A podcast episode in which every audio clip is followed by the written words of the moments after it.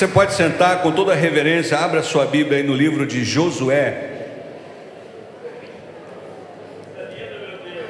Josué. Aleluia.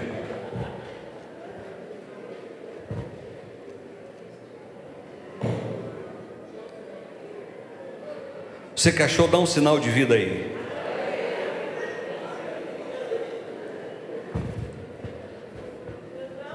É o capítulo 7, versículo 10. Josué 7, 10.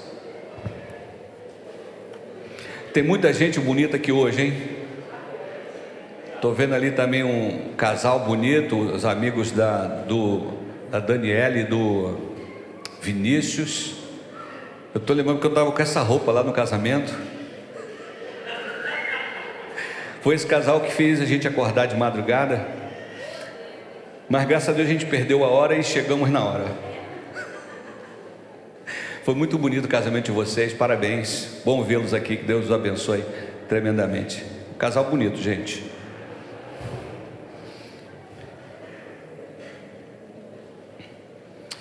Ah, Josué, capítulo 7, versículo 10, diz assim a palavra do Eterno: Então Iavé falou a Josué: Levanta-te porque permaneces assim prostrado sobre o teu próprio rosto? Levanta-te, porque permaneces assim prostrado sobre o teu próprio rosto. Quero convidar você a dar um abraço gostoso aí na sua Bíblia. E se você se sente à vontade, declare após mim: Esta é minha Bíblia eu sou o que ela diz que eu sou. Eu tenho o que ela diz que eu tenho. Eu posso fazer o que ela diz que eu posso fazer. Nesta hora, eu serei ministrado pela inerrante, infalível, incomparável, indestrutível, santa e poderosa palavra de Deus. E eu corajosamente declaro a minha mente está alerta, o meu coração está receptivo, e eu nunca mais serei o mesmo, em o nome de Jesus. Se você crê, aplauda, você crê, aplauda mais uma vez a esse Deus maravilhoso, soberano, bendito, excelso, sublime. A Ele a honra, a glória, o louvor, a adoração e a soberania. Aleluia. Levante-se e cresça. Diga para o teu vizinho: levante-se e cresça. Olha para o vizinho do outro lado, diga: levante-se e cresça. Queridos, essa, essa palavra de, de Deus veio a Josué em um momento em que Josué estava na maior deprê, sentimento de derrota, de abandono, de fracasso, temor e se sentindo vítima, baixou um espírito de vítima em Josué, e ele estava se lamuriando, dizendo: Ó oh, Deus, e agora? O que vai ser de nós? Os inimigos vão pensar que o Senhor nos abandonou, vão acabar conosco, vão riscar o nosso nome aí do mapa, e começou a falar um monte de coisas negativas. Por que eles chegaram nessa situação? Josué havia participado de uma batalha muito poderosa, por exemplo, conquistado Jericó de uma forma sobrenatural. Então, grandes batalhas já fazia parte do currículo de Josué, tanto antes de atravessar o Jordão, quanto depois de atravessar o Jordão. E aqui eles já haviam atravessado o Jordão, já haviam derrotado uma série de inimigos, até que eles se defrontaram com um vilarejo chamado Ai, ou Ai, como você preferir, mas é Ai. Então, ele mandou que os espias verificassem ah, os homens daquela, daquele vilarejo, daquela cidade, para saber se eram muito numerosos, se o exército era poderoso, enfim. Na verdade, eles descobriram que o exército era muito fraco, era quase que insignificante. E aí o relato veio: olha, chefe, vai ser mamão com açúcar. E tem detalhe: Só precisa mandar muita gente, não. Manda uns dois ou três mil soldados, ou dois ou três mil homens, porque essa guerra, essa batalha está, ó, mamão com açúcar. E aí lá se vão os guerreiros em direção a Ai. Só que quando eles começam a pelejar, eles começam a ter baixa. Uma, duas, três, quatro, cinco, daqui a pouco 30, 36 baixas, eles começam a bater em retirada, extremamente envergonhados, porque eles foram naquele clima de já ganhamos, é mole para gente. Mas uma guerra ou uma batalha que, humanamente falando, já seria muito fácil de ser conquistada, de ser ganha, na verdade eles perderam. E por que perderam?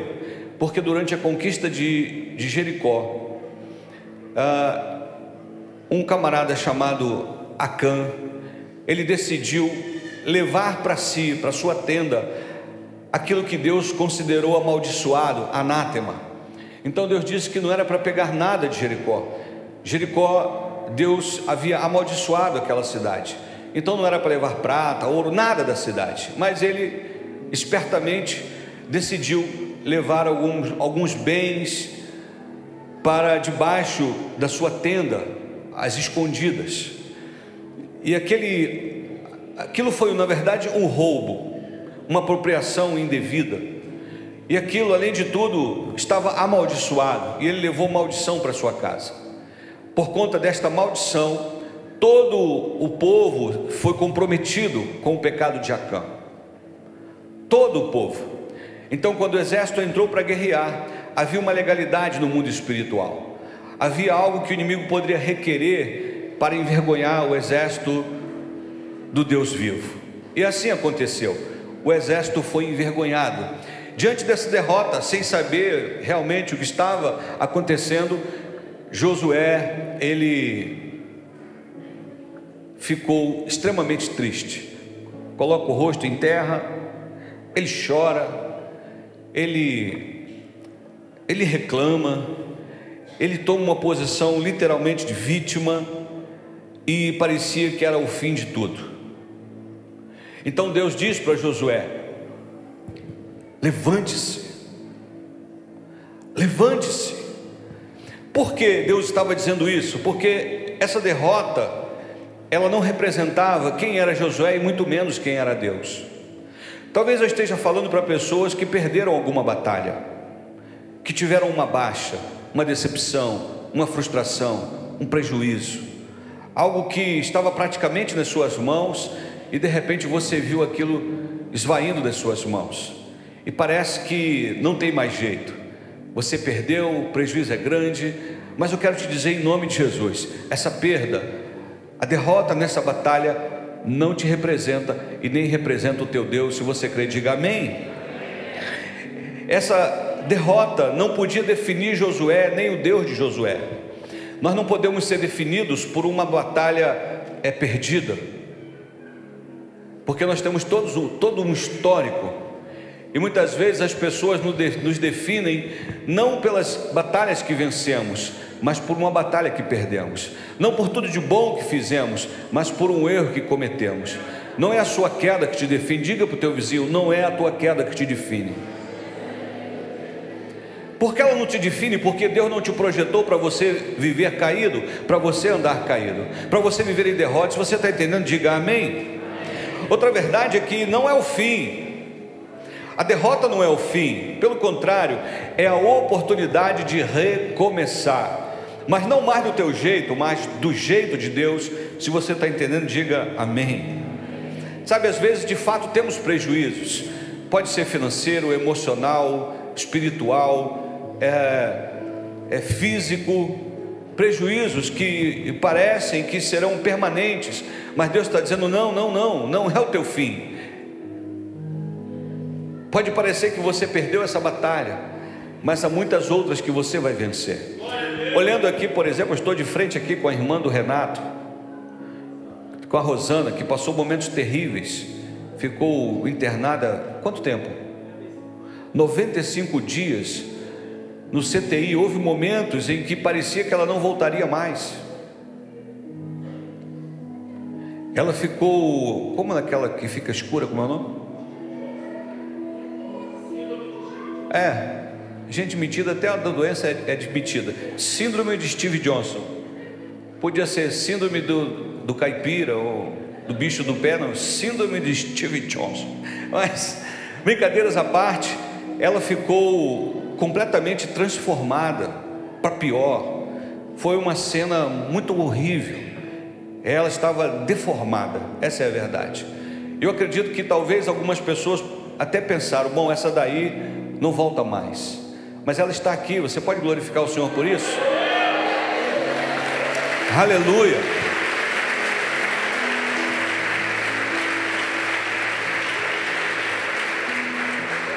Durante os longos e 45 minutos que Renan esteve morto, parecia também que era o fim. Nosso, quem não sabe, temos um pastor aqui, o pastor Renan, que teve um mal súbito e simplesmente apagou, o coração parou, parou de respirar, literalmente morreu. Ele não esteve apenas no vale da sombra da morte, ele experimentou a morte. E obviamente algumas pessoas, quando viram o Renan entrar ali no UPA, morto, pensaram: é, vamos ter que orar para nossa irmã Ninha, pela família, porque esse daí não volta mais.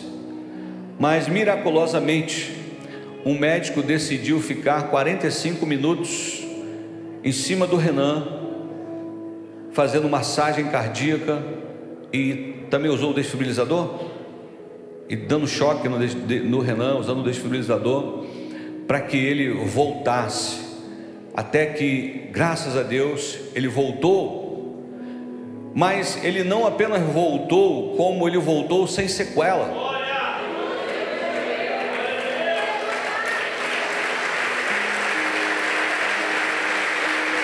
Aleluia.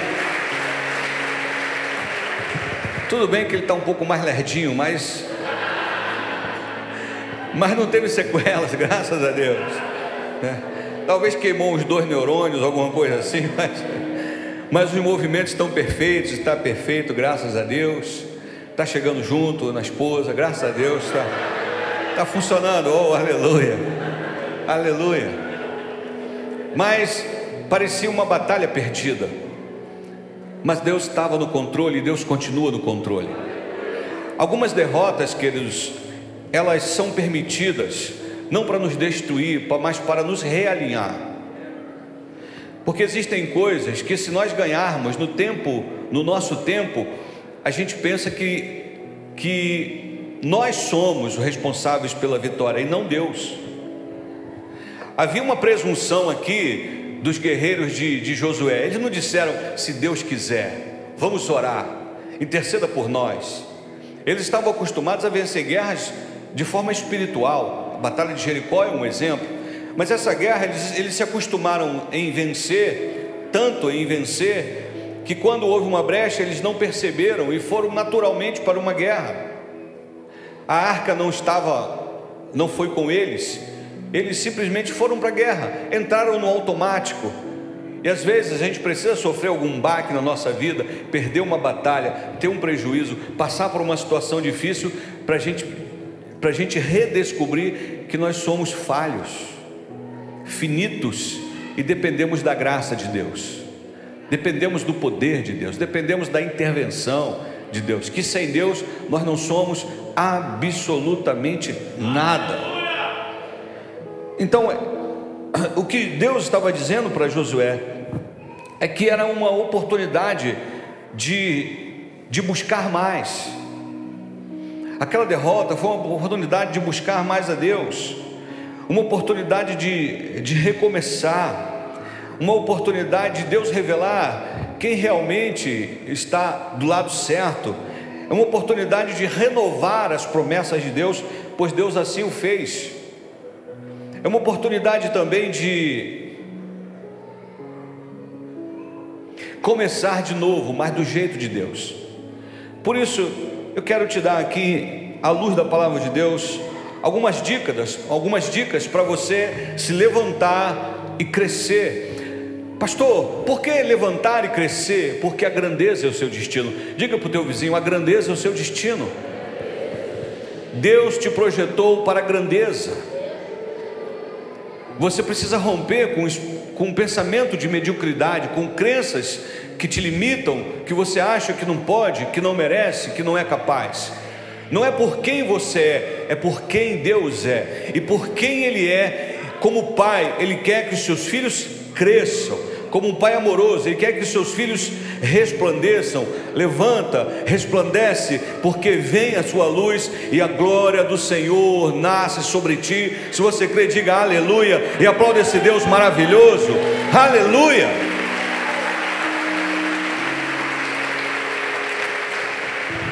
Primeira dica: rompa com o espírito de vítima. Dá um catuque no teu vizinho e diga: para de se vitimizar. Para com esse mimimi. Nada de bom acontece a quem se posiciona como vítima. Ninguém diz assim, Ih, fulano foi vítima do, de uma herança. Irmãos, vou dar meu testemunho aqui porque um tio meu, nem sabia que eu tinha um tio lá em, nos Emirados Árabes. Ele deixou lá uns poços de petróleo, uma fortuna para mim. Estou tão triste com isso, estou me sentindo tão vitimado, estou tão infeliz. Ninguém é vítima de coisa boa. Você está aqui ou não? Quando você se posiciona como vítima, você está dizendo: tragédias, eis-me aqui infortúnios, eu sou alvo. Então você se apresenta como alvo. Então, em nome de Jesus, não seja vítima. Pare de se vitimizar dessa autocomiseração, dessa autopiedade. Oh, ninguém me ajuda, ninguém me quer, ninguém me ama, ninguém me dá oportunidade, todos contra mim. Oh, mundo cruel, oh, vida, oh, azar. E o famoso em todos esses anos, nessa indústria vital, essa é a terceira vez que isso me acontece. Para com isso, querido. Tudo te machuca. Todo mundo está contra você. Não, eu estou com vergonha de ir na igreja. Por quê? Porque está todo mundo me olhando. Está todo mundo comentando do erro que eu cometi. Está todo mundo sabendo. Para começar, quase ninguém te conhece. Então para com essa palhaçada. Com raras exceções aqui dos que são conhecidos por todo mundo, tem gente que quase ninguém conhece, ela não está todo mundo me vendo. Todo mundo comentando. Você está aqui ou não? Para não ficar nas minhas palavras, olha o discurso de Josué. Vamos voltar lá no texto, capítulo 7. É, vamos ler o versículo 8. Vê se o 8 está. Ó, oh, perdoa-me, Senhor, mas o que poderei dizer agora? Que Israel foi derrotado e humilhado por seus adversários. Os cananeus e os demais habitantes dessa terra serão informados sobre este acontecimento, a nossa reputação, nos cercarão e aniquilarão o nosso nome da face da terra. Que farás então pelo teu grande nome? Olha a tragédia vamos ser riscados da face da terra. O inimigo vai ficar sabendo que a gente perdeu para ai, ai meu Deus.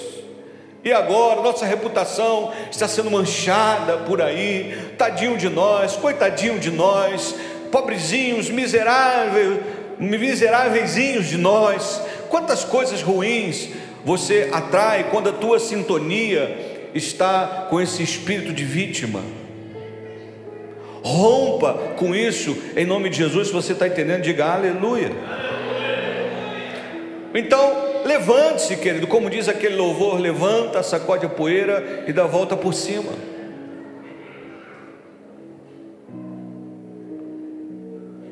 Levantar é romper com essa atmosfera de tragédia. Já que você está rompendo com o espírito de vítima, levantar significa você parar de chorar pelo leite derramado. Ah, não, mas eu não deveria. Ah, não, mas Fulano fez. Ah, não, mas Cicrano. Ah, mas se eu tivesse. Ah, mas se eu não tivesse. Ah, mas se isso, se aquilo. Passou. Já foi. Há um tempo de chorar, mas é um tempo de cessar o choro. Então, o tempo todo chorando. Você está aqui ou não? Olha para o teu vidinho e diga: para de chorar. Comece a celebrar o Senhor, comece a adorá-lo, comece a engrandecê-lo, comece a declarar as grandezas de Deus. Senhor, tu és maravilhoso, tu és grande, tu és poderoso. Posso todas as coisas naquele que me fortalece. Não deu agora, mas vai dar depois. Eu ainda não tenho, mas eu terei. Eu ainda não cheguei, mas eu chegarei. Eu ainda não consegui, mas eu conseguirei. Se você crê, aplauda o Deus Todo-Poderoso. Aleluia! Aleluia! Levante-se, sai daí dessa deprê. Pare de tentar chamar a atenção dos outros através da dor. Digo e repito: você não deve ser digno de pena, você tem que ser digno de honra. Era Josué dizendo: Ah, Deus, tadinho de mim, Deus, olha aí essa derrota, perdemos Deus, a gente perdeu para o Nova Iguaçu.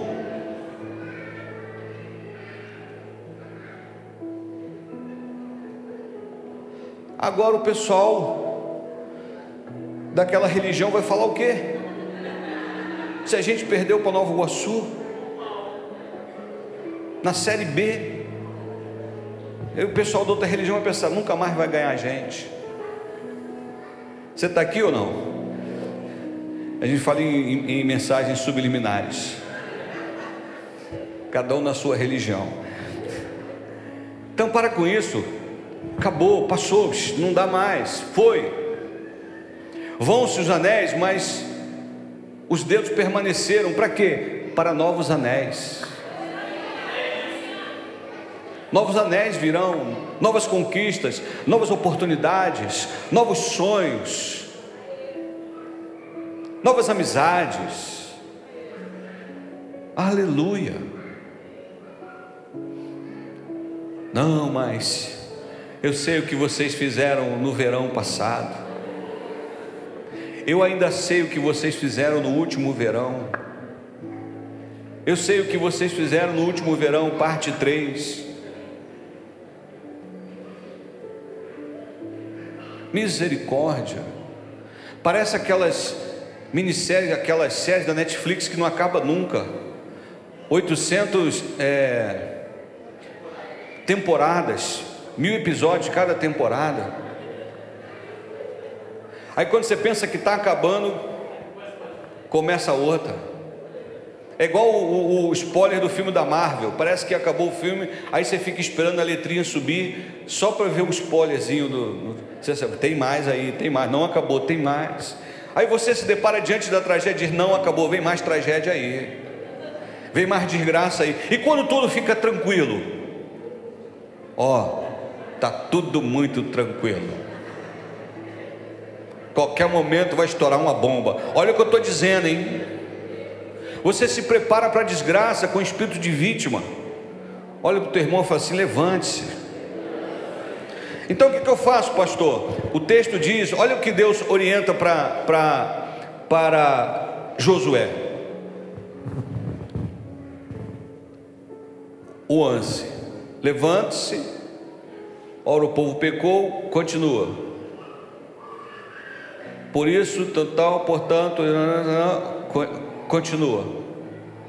Levanta-te, pois, santifica o povo e proclamarás: santificai-vos. Ó, quer crescer?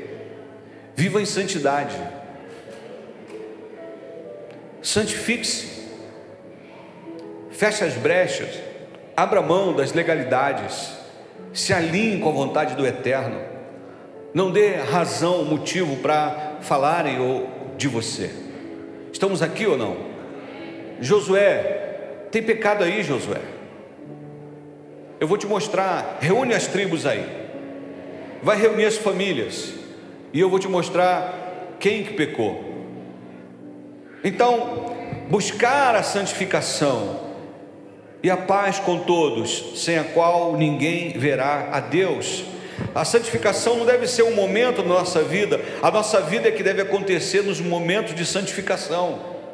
É um estilo de vida onde você decide abrir mão daquilo que te contamina, abrir mão daquilo que é impuro, abrir mão daquilo que não edifica. Por quê? Porque eu quero crescer. Até que você possa dizer como o apóstolo Paulo, combati o bom combate. Eu completei a minha carreira e guardei a fé.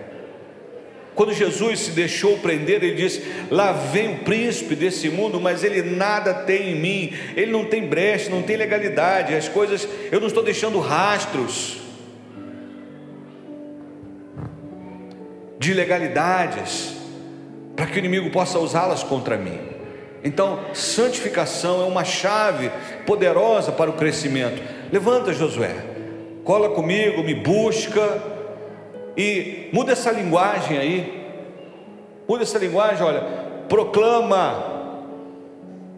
Santificai-vos para amanhã, pois assim diz o Deus de Israel: o anátema está no meio de ti, Israel não poderá enfrentar seus inimigos até que tenhais eliminado o anátema do vosso meio.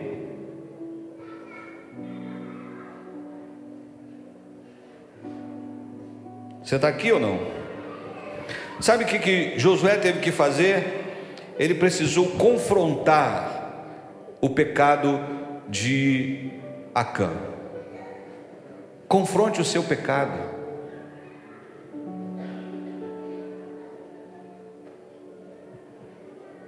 Faça uma autoavaliação. Pastor, mas não fui eu. Então confronte quem for preciso confrontar.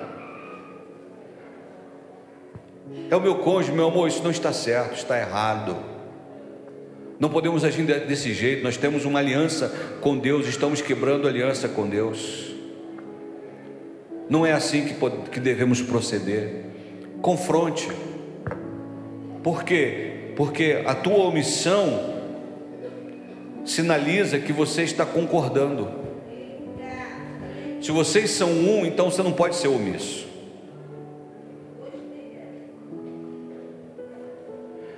O dito popular diz que quem cala, consente. Então acho que você tem que confrontar, é confrontar em amor, confrontar com sabedoria. Não precisa declarar uma guerra, mas é confrontar, está errado. Não podemos continuar agindo desse jeito. Quantas mulheres às vezes chegam em casa e aí o marido se irmou de colocar um gato de luz. Ah, a luz está cara. E a mulher sabe que é errado, mas não fala nada com o marido. Não confronta esse marido, diz: meu amor, isso aí está errado. Isso é, isso é do capiroto. Se a gente tem um gato em casa, qualquer momento o cão pode bater a porta. E a gente vai dizer o quê? Mas às vezes, o conforto do pecado anula o confronto. Está confortável. E aí leva à omissão. Eu finjo que não estou vendo, porque no fundo, no fundo, eu estou gostando. Ah, não sei de onde está vindo o dinheiro, mas está vindo o dinheiro é o que importa. Não sei de onde está trazendo essas coisas para casa, mas está trazendo é o que importa.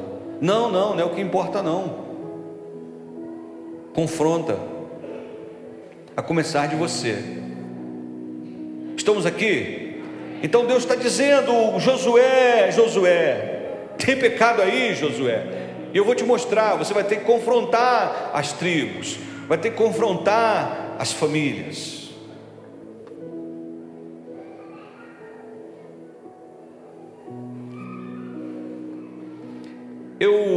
Gosto muito de paz, irmãos.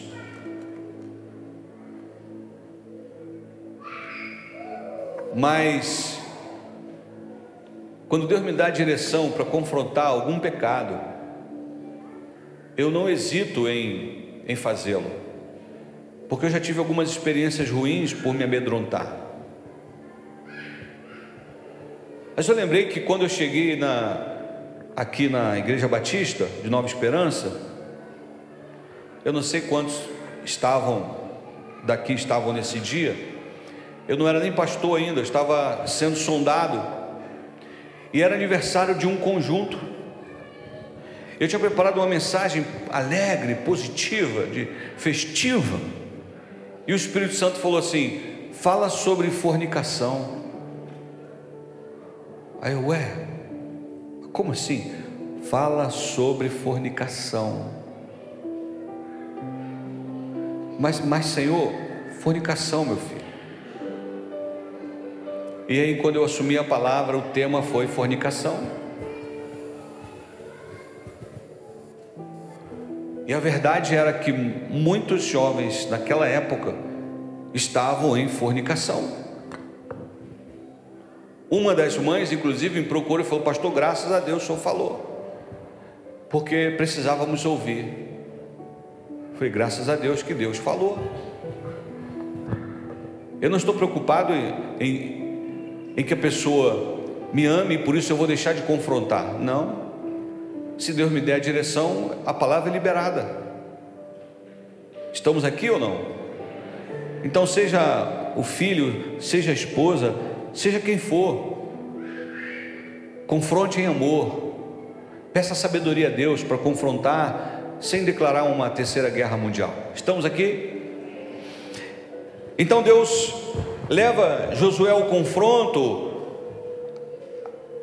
a cã é descoberto, ele, ele confessa o pecado e ele é apedrejado. Toda a família sofre porque tantos os bens que ele havia roubado quanto a família e, e os bens da própria família são colocados no vale de Jacó e lá eles são apedrejados.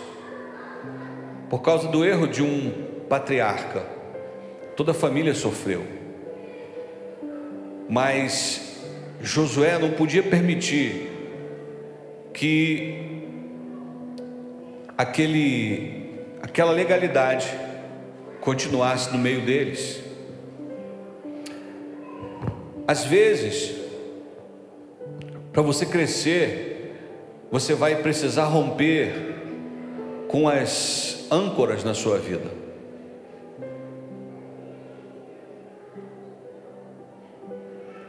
E às vezes você vai precisar romper com pessoas que te colocam para baixo, que não te aproximam de Deus.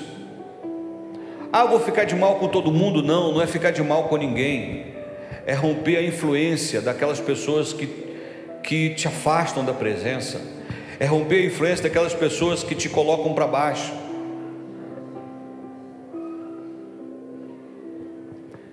Principalmente adolescentes, jovens, há uma influência muito grande. Os jovens são altamente tribais, adolescentes são tribais.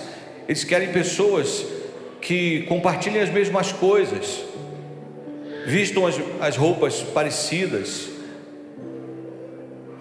que falam a mesma linguagem.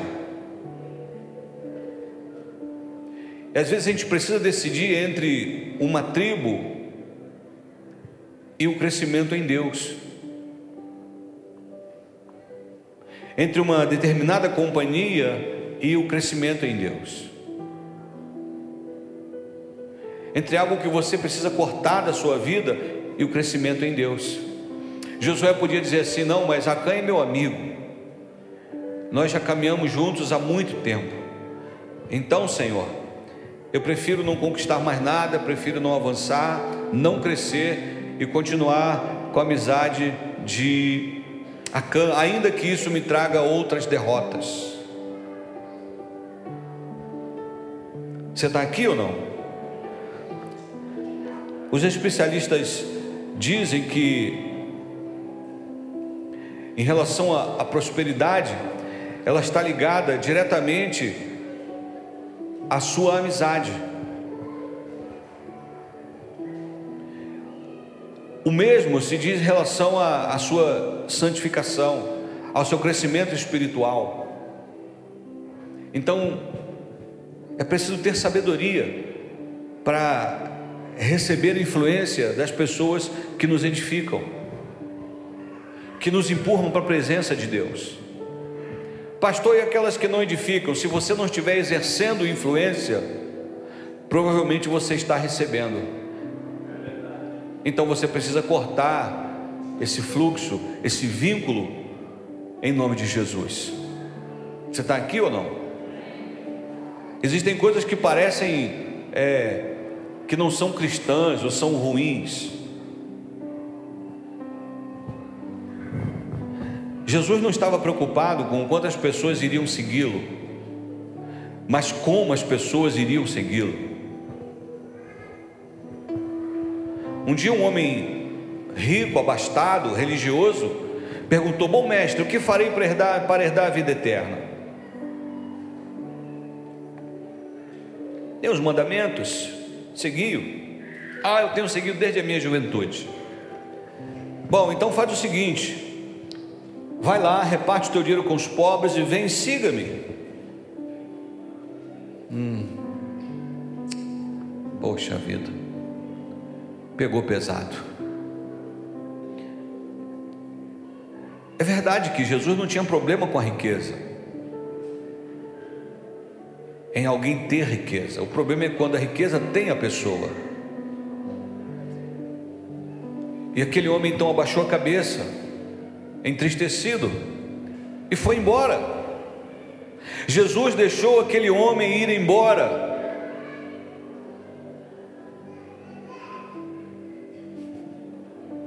E o texto diz que Jesus o amou. Ele não foi embora pela falta de amor de Jesus. Ele foi embora porque ele estava desalinhado com os princípios de Jesus. O amor de Jesus não anula os seus princípios. Então não dá para seguir a Jesus e abrir mão dos seus princípios. Eu não posso ser amigo de Jesus se eu não for amigo dos princípios de Jesus. Não dá para ter Jesus sem a palavra de Jesus. Não dá para ser fiel a Jesus sem os princípios, sem a palavra que ele liberou. Não, não, meu negócio é Jesus. É uma das estratégias dos últimos dias para arrancar as pessoas da igreja. Olha, o Jesus da igreja é religioso, ele é perverso, ele é homofóbico, ele é legalista, ele é isso, ele é aquilo. Você precisa seguir apenas a Jesus como se fosse possível seguir a Jesus e abrir mão dos seus princípios. Como se fosse possível seguir a Jesus e abrir mão da palavra de Jesus, se Jesus é o próprio Verbo e ele se confunde com a Sua palavra e diz: Olha, se vocês estiverem em mim e a minha palavra estiverem em vós, se a minha palavra estiver em vocês, eu e o Pai vamos fazer morada.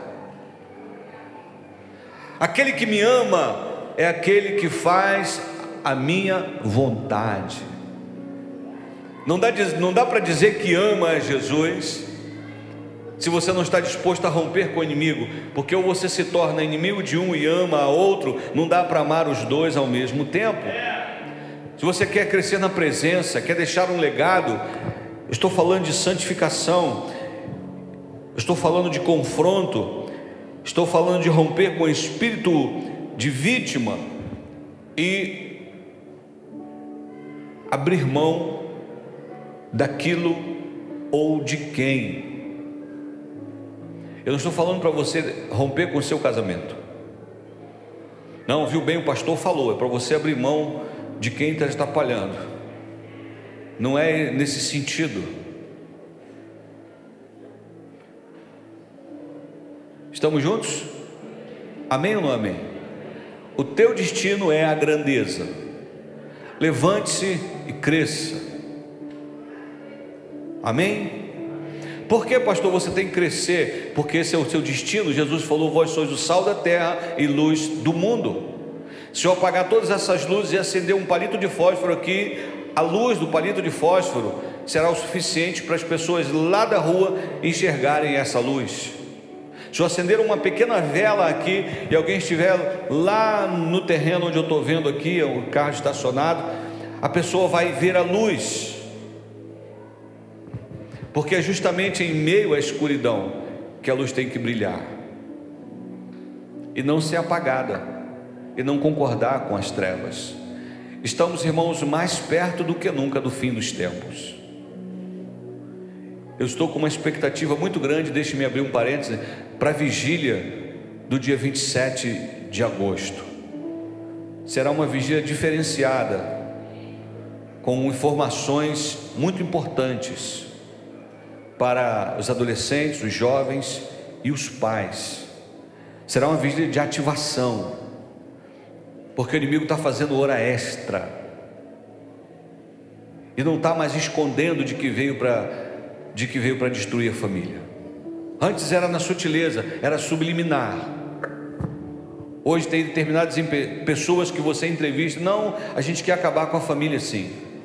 A gente quer arrancar os jovens da igreja sim. Então você tem que levantar e crescer.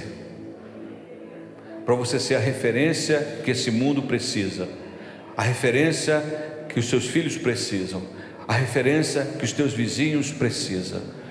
Então o que Deus está dizendo é levanta, levanta, levanta, para de chorar pelo leite derramado, levanta, levanta, levanta, rompa com esse espírito de, de coitadinho, de autocomiseração, de vítima, levanta, levanta, levanta, para de ficar acusando a todo mundo, transferindo a responsabilidade, levanta, levanta, levanta, em nome de Jesus, santifique-se, se tem algo que está afrontando ao eterno, abra a mão disso em nome de Jesus, e o que for preciso confrontar, confronte, porque o Senhor é contigo e em Cristo Jesus você é mais do que vencedor.